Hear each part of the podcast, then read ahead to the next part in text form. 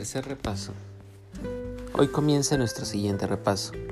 Cada día repasaremos dos de las últimas 20 lecciones durante 10 días consecutivos de práctica. Para estas sesiones de práctica seguiremos un formato especial que te exhorta a seguir fielmente como puedas. Entendemos por supuesto que tal vez te resulte imposible hacer cada día, cada hora del día lo que aquí se sugiere como óptimo. Tu aprendizaje no se verá afectado si se te pasa una sesión de práctica porque resultó imposible llevarla a cabo en el momento señalado. No es necesario tampoco que te esfuerces excesivamente por recuperar el número de sesiones perdidas. Nuestro objetivo no es hacer un rito de las sesiones de práctica, pues ello impediría el logro de nuestra meta. Pero el aprendizaje definitivamente se vería afectado si dejases de llevar a cabo una sesión de práctica por no haber estado dispuesto a dedicarle el tiempo requerido. No te engañes a ti mismo con respecto a esto. Esa falta de buena voluntad puede estar muy cuidadosamente disimulada tras la falsa apariencia de situaciones que parecen estar fuera de tu control. Aprende a distinguir aquellas situaciones que no son propicias para tu práctica de aquellas que urdes para enmascarar tu falta de buena voluntad. Aquellas sesiones de práctica que dejaste de hacer porque por una u otra razón no quisiste llevarlas a cabo, deberías de hacerla tan pronto como hayas cambiado de parecer con respecto a tu objetivo. No estás dispuesto a cooperar en la práctica de la salvación solo si ello supone un obstáculo para los objetivos que son más importantes para ti. Una vez que dejes de otorgarles valor, permite entonces que tus sesiones de práctica se conviertan en los sustitutos de las letanías que le dedicabas, pues no te aportaron nada. Mas llevar a cabo tus prácticas se te ofrece todo.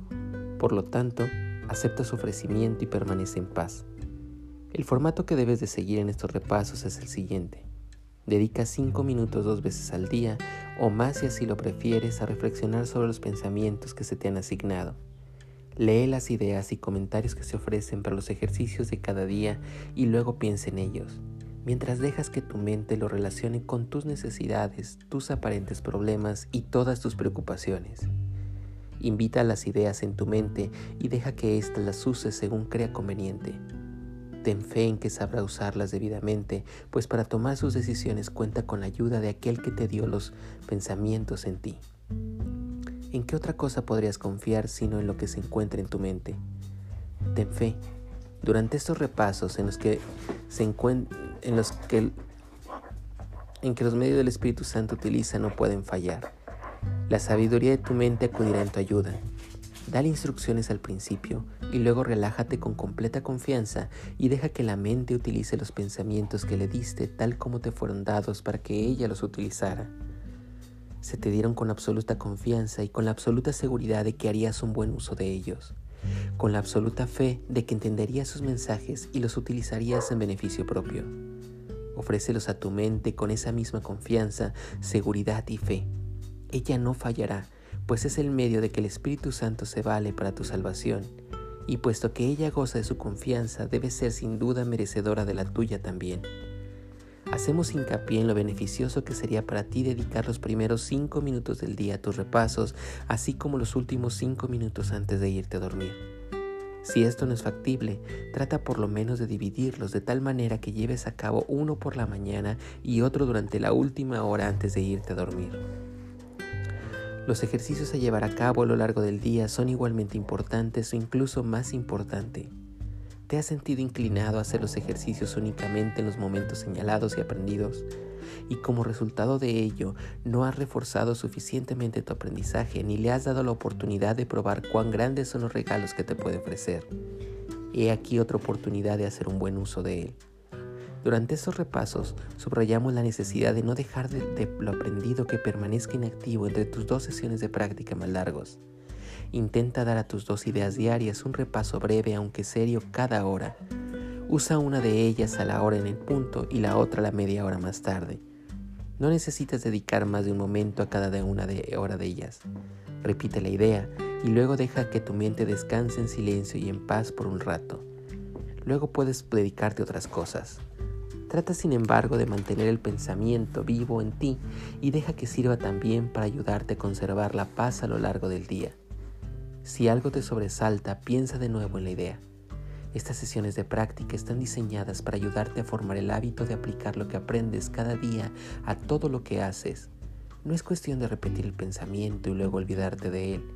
La ayuda que te puede prestar es infinita y su propósito es serte útil en toda circunstancia, en todo momento y en todo lugar, así como siempre que necesites cualquier clase de ayuda.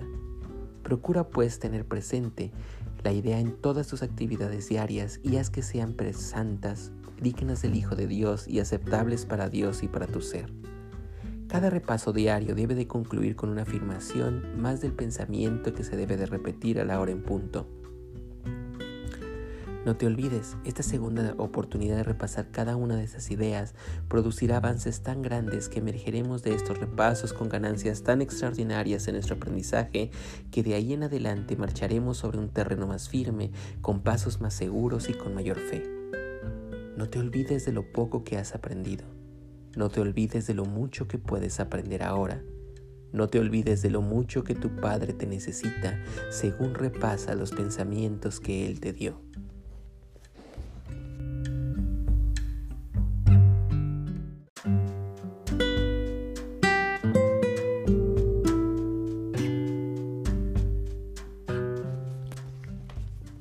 Bien, empecemos nuestro repaso del día de hoy con la lección 111. Los pensamientos que se están proponiendo el día de hoy son que los milagros se ven en la luz, los milagros se ven en la luz y la luz y la fortaleza son uno. Y estas son las ideas. Para ello, por favor, te pido que tan solo cierres tus ojos y dediques estos momentos a este momento para ti. Empecemos calmando la mente y tranquilizando la mente. Para ello lo único que necesitas es simple y sencillamente respirar. Dejar que todos los pensamientos que vayan a ocurrir puedan pasar de largo, sin siquiera estar poniéndoles atención a lo que están diciendo. Déjalos pasar y permite que como en un estanque el agua poco a poco se vaya sentando. Respira fuerte y deja que entonces la mente se empiece a serenar y a relajar conforme vas escuchando mis palabras. Y mientras inhalas fuerte, seguro ingresa un gran sentimiento de paz hacia ti. Y ahora que vuelves a inhalar y a sentir esa respiración, tu concentración se dirige completa y totalmente hacia mi voz y respiras una vez más mientras sientes cómo la mente se empieza a aclarar. Y entonces, con ese patrón respiratorio automático, te das cuenta que la mente es la gran aliada. Y entonces vamos a enfocar a la mente en aquellas palabras y pensamientos que van a estarse a lo largo del día de hoy. Estoy seguro que la mente sabrá encontrar aquellos lugares en los que este pensamiento va a tener efecto. Los milagros se ven en la luz. Los milagros se ven en la luz. Los milagros se ven en la luz. No puedo ver en la oscuridad Permite que la luz de la santidad y la verdad ilumine mi mente y me deje ver la inocencia que mora en mí. Me pregunto en qué tantas circunstancias de tu vida esto aplica en este momento. Me pregunto cuáles son aquellas cosas que puedes hacer para que la luz permita ver los milagros que hay en tu vida. Me pregunto qué es lo que estás dispuesto tú a hacer para hacer que los milagros se vean en la luz. Y tan solo deja que la mente responda a eso. ¿En qué tantas circunstancias de tu vida los milagros se pueden ver en la luz? Y respira profundamente mientras regresas otra vez a tu respiración mientras regresas nuevamente al aquí. Y ahora vamos con la segunda idea. la mente sabrá acomodar estos pensamientos a lo largo de las circunstancias de tu vida. Los milagros que se ven en la luz y la luz y la fortaleza son unos. Los milagros se ven en la luz y la luz y la fortaleza son uno. Los milagros se ven en la luz y la luz y la fortaleza son unos. Esto quiere decir que veo a través de la fortaleza el regalo que Dios me dio, mi debilidad en la oscuridad que su regalo disipa al ofrecerme su fortaleza para que ocupe su lugar. Déjame saber que estoy muy curioso en poder investigar en qué lugares la fortaleza de Dios que está dándote Estoy curioso en saber cuántos milagros más vas a ver en la luz y con ellos encontrar la fortaleza. Estoy muy curioso en saber en qué tantas circunstancias los milagros que puedes ver se van a convertir en grandes fortalezas. Finalmente, quisiera saber qué tantos cambios están ocasionando en ti.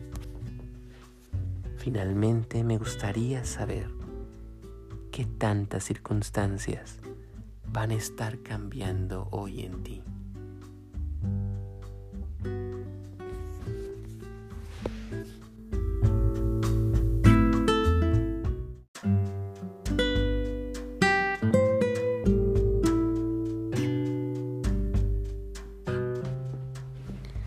Capítulo 17. El perdón y la relación santa. ¿Cómo llevar las fantasías ante la verdad? La traición que el Hijo de Dios cree haber cometido solo tuvo lugar en las ilusiones y todos sus pecados no son sino el producto de su propia imaginación. Su realidad es eternamente inmaculada. El Hijo de Dios no necesita ser perdonado sino despertado. En sus sueños se ha traicionado a sí mismo, a sus hermanos y a su Dios, mas lo que tiene lugar en sus sueños no tiene lugar realmente. Es imposible convencer al que sueña de que esto es así, pues los sueños son lo que son debido a la ilusión que son reales. Solo al despertar se libera uno completamente de ellos, pues solo entonces resulta perfectamente evidente el hecho de que no afectaron en modo alguno la realidad y que no la han cambiado. Las fantasías cambian la realidad, ese es su propósito. En realidad no pueden hacerlo, pero sí pueden hacerlo en la mente que quiere que la realidad sea diferente. Tu deseo de cambiar la realidad es por lo tanto lo único que es temible, pues al desear que la realidad cambie, crees que tu deseo se ha cumplido. En cierto sentido, esta extraña perspectiva da testimonio de tu poder, mas cuando lo distorsionas lo utilizas en favor del mal, haces también que sea algo irreal para ti, no puedes serle fiel a dos amos que te piden cosas contradictorias. Lo que usas en beneficio de las fantasías se lo niegas a la verdad, mas lo que le entregas a la verdad para que ésta lo use en tu beneficio se encuentra a salvo de las fantasías. Cuando sostienes que es imposible que no haya grados de dificultad en los milagros, lo único que estás diciendo es que hay algunas cosas que no quieres entregarles a la verdad. ¿Crees que la verdad se podría resolver debido únicamente a que prefieres mantenerlas ocultas de la verdad? Dicho llanamente, tu falta de fe en el poder que sana todo dolor emana de tu deseo de conservar solo algunos aspectos de la realidad y de reservarlos para la fantasía. Si tan solo comprendieses cuánto afecta esto tu apreciación de la totalidad, Aquello que te reservas solo para ti se lo quitas a aquel que quiere liberarte. A menos que se lo devuelvas, tu perspectiva de la realidad permanecerá inevitablemente distorsionada y sin corregir.